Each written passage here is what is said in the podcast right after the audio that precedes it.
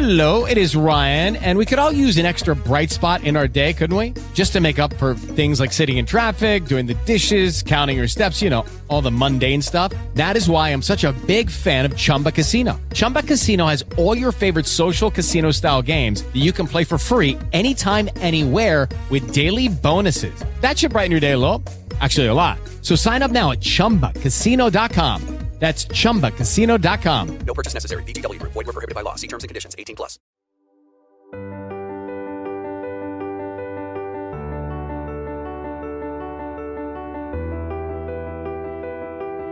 Volver al amor de Marianne Williamson.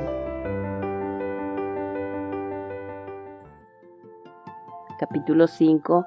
Los milagros. Tu santidad invierte todas las leyes del mundo. Está más allá de cualquier restricción de tiempo, espacio, distancia, así como de cualquier clase de límite.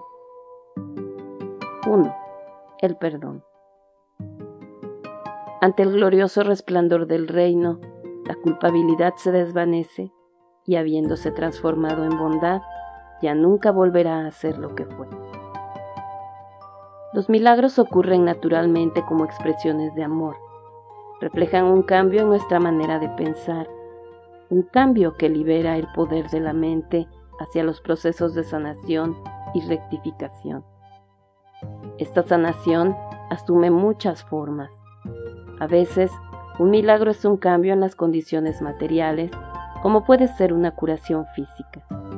Otras veces es un cambio psicológico o emocional y no tanto un cambio en una situación objetiva, aunque con frecuencia también eso ocurra, como en la forma en que nosotros la percibimos.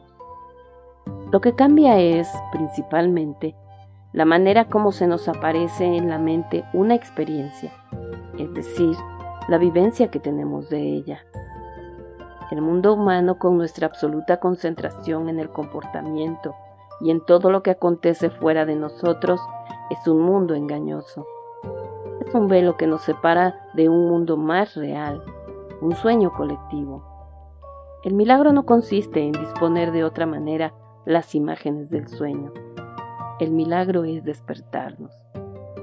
Al pedir milagros, lo que buscamos es un objetivo práctico, un retorno a la paz interior. No pedimos que cambie nada externo a nosotros, sino algo que está en nuestro interior Vamos en busca de una perspectiva vital más suave, más tierna. La vieja física newtoniana sostenía que las cosas tienen una realidad objetiva independiente de cómo las percibimos. La física cuántica, y más especialmente el principio de incertidumbre de Heisenberg, nos revela que a medida que nuestra percepción de un objeto cambia, el objeto mismo, literalmente, también cambia. La ciencia de la religión es la ciencia de la conciencia, porque en última instancia toda creación se expresa por mediación de la mente. Así pues, tal como se afirma en un curso de milagros, nuestra herramienta más eficaz para cambiar el mundo es nuestra capacidad para cambiar de mentalidad con respecto al mundo. Como el pensamiento es el nivel creativo de las cosas, Cambiar la mente es la potenciación personal fundamental. Aunque escoger el amor en vez del miedo sea una decisión humana, el cambio radical que ésta produce en todas las dimensiones de nuestra vida es un regalo de Dios. Los milagros son unas intercesiones en nombre de nuestra santidad, procedentes de un sistema de pensamiento que se encuentra más allá del nuestro. En la presencia del amor, las leyes que rigen el estado normal de las cosas quedan superadas. El pensamiento que ya no tiene ningún límite nos aporta una experiencia que ya no tiene ningún límite. Nuestra herencia son las leyes que rigen el mundo en que creemos. Si nos consideramos seres de este mundo, entonces nos regirán las leyes que lo rigen, las de la escasez y la muerte. Si nos consideramos hijos de Dios, cuyo verdadero hogar se encuentra en un nivel de conciencia allende de este mundo, nos percataremos entonces de que no nos gobiernan otras leyes que las de Dios. Nuestra percepción de nosotros mismos determina nuestro comportamiento. Si creemos que somos criaturas pequeñas, limitadas, inadecuadas, tenderemos a comportarnos de esa manera y la energía que irradiemos reflejará esa creencia, no importa lo que hagamos. Si pensamos que somos criaturas magníficas, con una abundancia infinita de amor y de capacidad de dar, entonces tenderemos a conducirnos de esa manera y la energía que nos rodee reflejará nuestro estado de conciencia.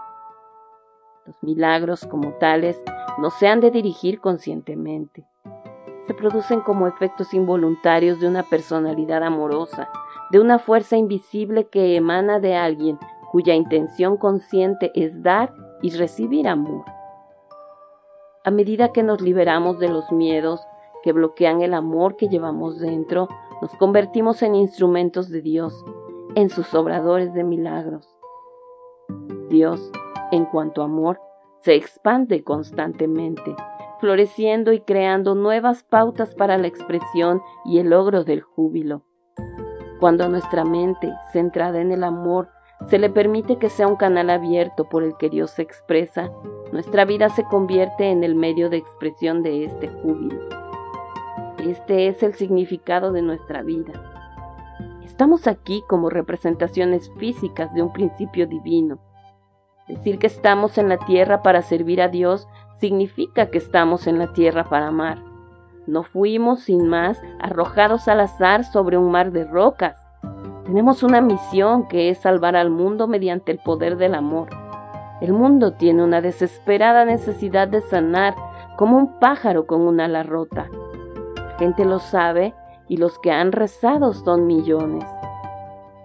Dios nos ha oído y envió ayuda. Te envió a ti. Convertirse en un obrador de milagros significa tomar parte en un movimiento espiritual clandestino que está revitalizando el mundo, participando en una revolución de sus valores en el nivel más profundo posible.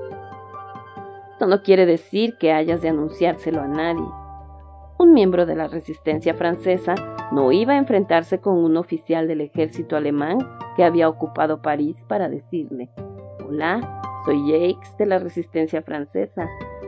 De la misma manera, tú no le cuentas a gente que no tiene la menor idea de lo que estás diciendo que has cambiado, que ahora trabajas para Dios, que Él te ha enviado con una misión de sanador y que el mundo ha de prepararse para grandes cambios.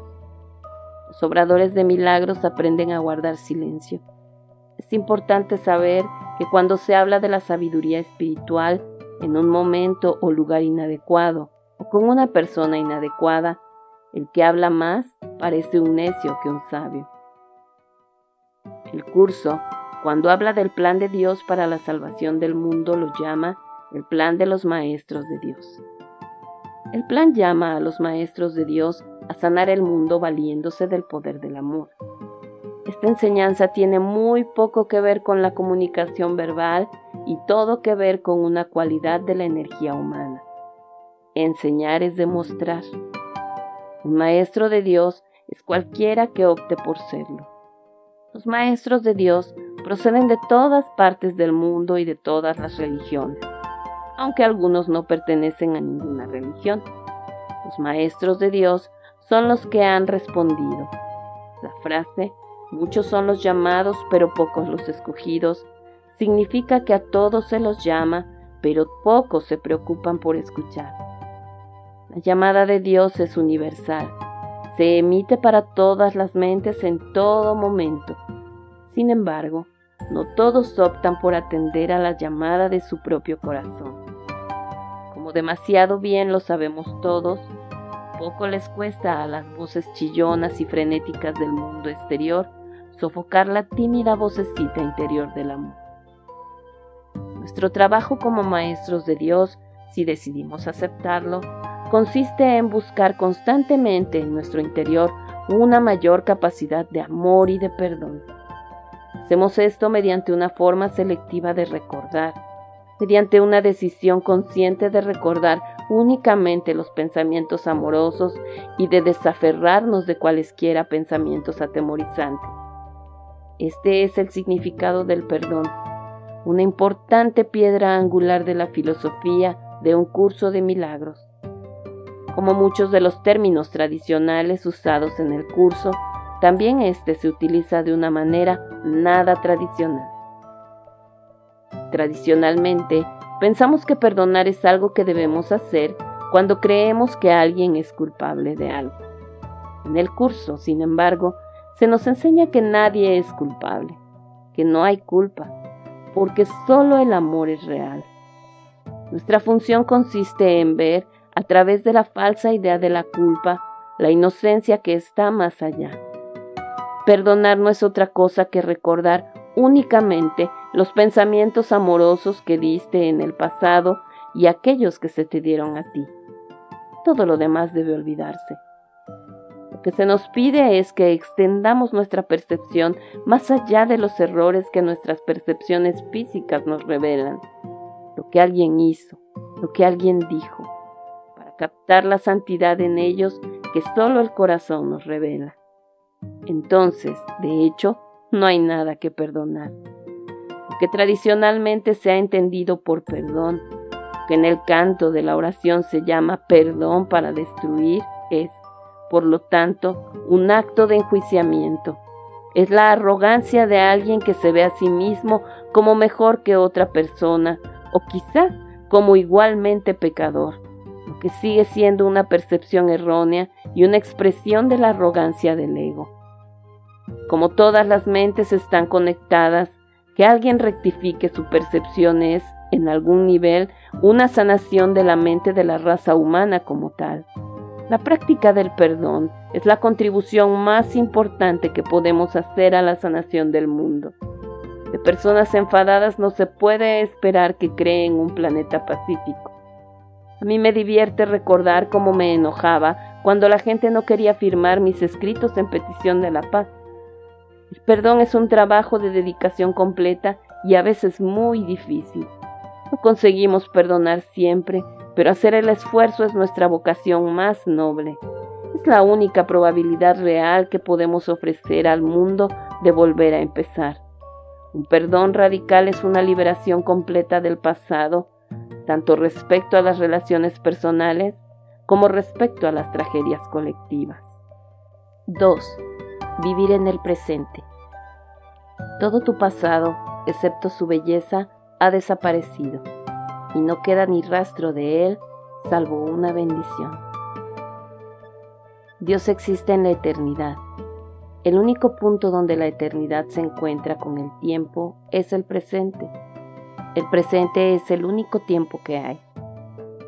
Un milagro es un cambio que nos lleva de la idea de lo que podríamos haber hecho en el pasado o de lo que deberíamos hacer en el futuro, a pensar en lo que nos sentimos libres de hacer en este mismo lugar y en este mismo momento. Un milagro es una liberación de la servidumbre interior. Nuestra capacidad de brillar es igual a nuestra capacidad de olvidar el pasado y el futuro. Por eso los niños pequeños resplandecen. No recuerdan el pasado y no se relacionan con el futuro. Sed como niños pequeños para que el mundo finalmente pueda crecer. Uno de los ejercicios del cuaderno de trabajo de un curso de milagros dice, el pasado ya pasó, no me puede afectar. Perdonar el pasado es un paso importante para permitirnos la experiencia de los milagros. El único significado de cualquier cosa que pertenezca al pasado es que nos trajo aquí, y tal es el honor que merece. Lo único que es real en nuestro pasado es el amor que dimos y el que recibimos. Todo lo demás es ilusorio. El pasado no es más que una idea que tenemos. Todo está literalmente en nuestra mente. El curso nos dice, entrégale el pasado a aquel que puede hacer que cambies de parecer con respecto a él por ti. Entregar el pasado al Espíritu Santo es pedir que en nuestra mente no queden más que pensamientos de amor acerca de Él y que todo lo demás desaparezca. Lo que nos queda entonces es el presente, el único momento en que suceden los milagros.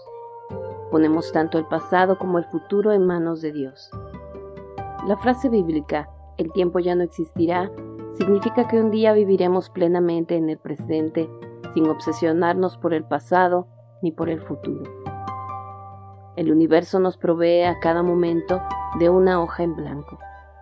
creación de Dios no tiene nada en contra nuestra. Nuestro problema es que no nos lo creemos. Pidamos perdón, no a Dios, que jamás nos ha condenado, sino a nosotros mismos por todo lo que creemos que hicimos y que dejamos de hacer. Démonos permiso para volver a empezar. Todos hemos deseado en un momento u otro de nuestra vida no haber hecho algo que hicimos o haber hecho algo que no hicimos. Lucky Land Casino asking people what's the weirdest place you've gotten lucky? Lucky? In line at the deli, I guess. Aha, in my dentist's office. More than once, actually. Do I have to say? Yes, you do. In the car before my kids' PTA meeting. Really? Yes. Excuse me, what's the weirdest place you've gotten lucky? I never win and tell. Well, there you have it. You can get lucky anywhere playing at LuckyLandSlots.com. Play for free right now. Are you feeling lucky? No purchase necessary. Void where prohibited by law. 18 plus. Terms and conditions apply. See website for details. Son los momentos, no importa que se remonten a ayer o a varios años, que no nos animamos a evocar. Una de las técnicas más liberadoras que nos ofrece un curso de milagros es una plegaria mediante la cual damos instrucciones al universo para que deshaga nuestros errores. El primer paso en el proceso de deshacimiento es reconocer que decidiste equivocadamente a sabiendas, pero que con igual empeño puedes decidir de otra manera. Sé muy firme contigo mismo con respecto a esto y mantente plenamente consciente de que el proceso de deshacimiento que no procede de ti se encuentra no obstante en ti porque Dios lo puso ahí. Tu papel consiste simplemente en hacer que tu pensamiento retorne al punto en que se cometió el error y en entregárselo allí a la expiación en paz. Repite para tus adentros lo que sigue a continuación tan sinceramente como puedas recordando que el Espíritu Santo responderá de lleno a tu más leve invitación. Debo haber decidido equivocadamente porque no estoy en paz. Yo tomé esa decisión, por lo tanto, puedo tomar otra. Quiero tomar otra decisión porque deseo estar en paz. No me siento culpable porque el Espíritu Santo, si se lo permito, desvanecerá todas las consecuencias de mi decisión equivocada. Elijo permitírselo al dejar que Él decida en favor de Dios por mí. Y ya está. Se trata de un curso sobre milagros, no de un curso sobre mover los muebles. Los milagros invierten las leyes físicas, el tiempo y el espacio están bajo su control. En cuanto al futuro, el curso señala que no hay manera de que sepamos lo que va a suceder mañana, pasado mañana o dentro de cinco años. Solo el ego hace conjeturas sobre el futuro. En el cielo ponemos el futuro en manos de Dios. El Espíritu Santo nos devuelve una fe y una confianza totales en que si hoy vivimos con el corazón totalmente abierto, Él mañana se cuidará de sí mismo. Tal como dijo Jesús en el Sermón de la Montaña, no os afanéis, pues, por el día de mañana, que el día de mañana traerá su propio afán. El ego basa su percepción de la realidad en lo que ha sucedido en el pasado, traslada esas percepciones al presente y crea, por lo tanto, un futuro similar al pasado. Si sentimos que hubo carencias en nuestro pasado, nuestras ideas sobre el futuro se basan en esa percepción entonces convertimos el presente en un esfuerzo por compensar el pasado. Como esa percepción es nuestra creencia central, volvemos a crear las mismas condiciones en el futuro. El pasado, el presente y el futuro no son estados continuos, a no ser que impongas continuidad en ellos. En el presente tenemos la oportunidad de romper la continuidad del pasado y el futuro pidiendo la intervención del Espíritu Santo. Este es el milagro. Queremos una vida nueva, un nuevo comienzo.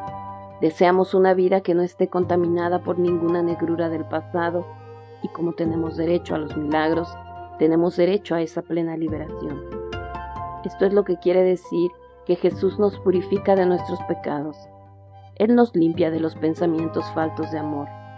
Renunciamos a todo pensamiento que implique juzgar y nos mantenga así atados al pasado. Renunciamos a todo pensamiento de apego que nos mantenga con la mano tendida hacia el futuro.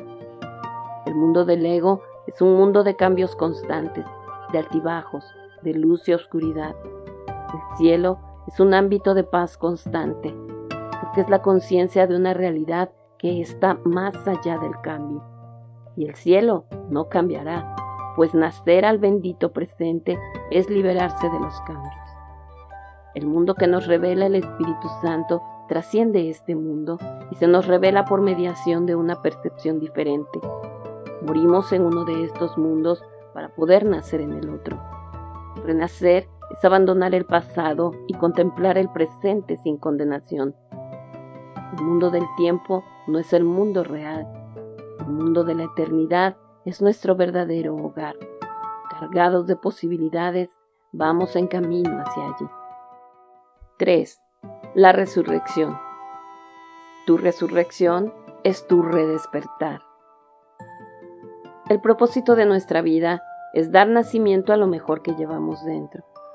El Cristo viene como un niño pequeño porque el símbolo del recién nacido es el de alguien cuya inocencia no está echada a perder por la historia pasada ni por la culpa. El Cristo niño que llevamos dentro no tiene historia. Es el símbolo de una persona a quien se le da la oportunidad de volver a empezar. En última instancia, la única manera de sanar las heridas del pasado es perdonándolas y no aferrándose a ellas. El obrador de milagros ve que su propósito en la vida es que lo usen al servicio del perdón de la humanidad para despertarnos de nuestro sueño colectivo. En el curso leemos que en la Biblia se menciona que sobre Adán se abatió un sueño profundo, mas no se hace referencia en ninguna parte a que haya despertado. Hasta ahora no ha habido un amplio redespertar o renacimiento. Todos podemos contribuir a un renacimiento global en la medida en que nos permitamos despertar de nuestro propio sueño personal de separación y culpa. Liberar nuestro pasado y aceptar una vida nueva en el presente. Solo por mediación de nuestro despertar personal podrá despertarse el mundo. No podemos dar lo que no tenemos. A todos nos ha sido asignado un sector del jardín, un rincón del universo que nos corresponde transformar. Nuestro rincón del universo es nuestra propia vida, nuestras relaciones, nuestro hogar, nuestro trabajo, nuestras circunstancias actuales, exactamente tal como es. Cada situación en que nos encontramos es una oportunidad perfectamente planeada por el Espíritu Santo para enseñar el amor en vez del miedo. En cualquier sistema de energía del que formemos parte, nuestro trabajo es sanarlo, purificar las formas del pensamiento, purificando nuestro propio pensamiento. En realidad, nunca hay una circunstancia que necesite cambiar. Somos nosotros quienes necesitamos cambiar. La plegaria no es tanto para que Dios nos cambie la vida, sino más bien para que nos cambie a nosotros. Ese es el mayor milagro y en última instancia el único, que te despiertes del sueño de la separación y te conviertas en otro tipo de persona. La gente se preocupa constantemente por lo que hace, si ha conseguido lo suficiente, ha escrito el mejor guion o ha creado la empresa más poderosa pero ni otra gran novela, ni otra gran película, ni otra gran empresa comercial salvarán al mundo. Lo único que lo salvará será la aparición de grandes personas. Si en un recipiente de cristal cerrado introducimos a presión más agua de la que puede contener, se quebrará. Lo mismo sucede con nuestra personalidad. El poder de Dios, particularmente en esta época, se introduce dentro de nosotros a un ritmo muy rápido, a gran velocidad. Si nuestro recipiente, nuestro vehículo, nuestro canal humano, no está adecuadamente preparado por la devoción y por una profunda reverencia ante la vida, el mismo poder cuya intención es salvarnos, nos puede destruir. Entonces nuestra creatividad, en vez de hacernos personalmente poderosos, nos vuelve histéricos. Por eso la vivencia del poder creativo de Dios dentro de nosotros es la de una espada de doble filo. Si se lo recibe con gracia, es una bendición. Si se lo recibe sin gracia, nos enloquece. Esta es una de las razones por las que tantas personas creativas se han volcado a un uso destructivo de las drogas. En realidad, para amortiguar la vivencia de la recepción del poder de Dios, no para realzarla. Ser penetrados por el poder de Dios en una cultura que no tenía nombre para Él ni forma de reconocer la auténtica experiencia espiritual, nos asustó tanto que nos precipitamos al alcohol y otras drogas para no sentir lo que realmente sucedía. Solo cuando estábamos embriagados teníamos el coraje de reconocer como propia nuestra experiencia. Todo el mundo tiene derecho a los milagros, se dice en un curso de milagros, pero antes es necesaria una purificación. Las impurezas, ya sean mentales o químicas, contaminan el sistema y profanan el altar interior. Nuestro vehículo entonces no puede resistir la vivencia de Dios. Las aguas del Espíritu se precipitan dentro de nosotros, pero el recipiente empieza a resquebrajarse. Tenemos que trabajar no con el flujo del poder. El amor de Dios se vierte dentro de nosotros con la precisa rapidez que somos capaces de manejar, sino con nuestra propia preparación para recibirlo. Un curso de milagros nos compara con personas que estuvieran en una habitación muy iluminada, quejándose de que está oscura al no darse cuenta de que están tapando los ojos con las manos. La luz ha entrado, pero no la vemos. No nos damos cuenta de que el presente es siempre una oportunidad de volver a empezar, un momento colmado de luz. Reaccionamos ante la luz como si fuese oscuridad y entonces la luz se convierte en oscuridad.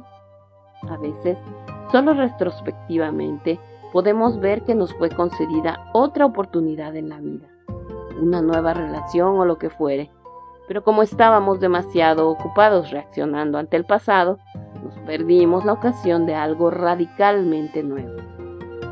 Cuando somos verdaderamente sinceros con nosotros mismos, nuestro problema no es que las oportunidades de éxito no hayan aparecido.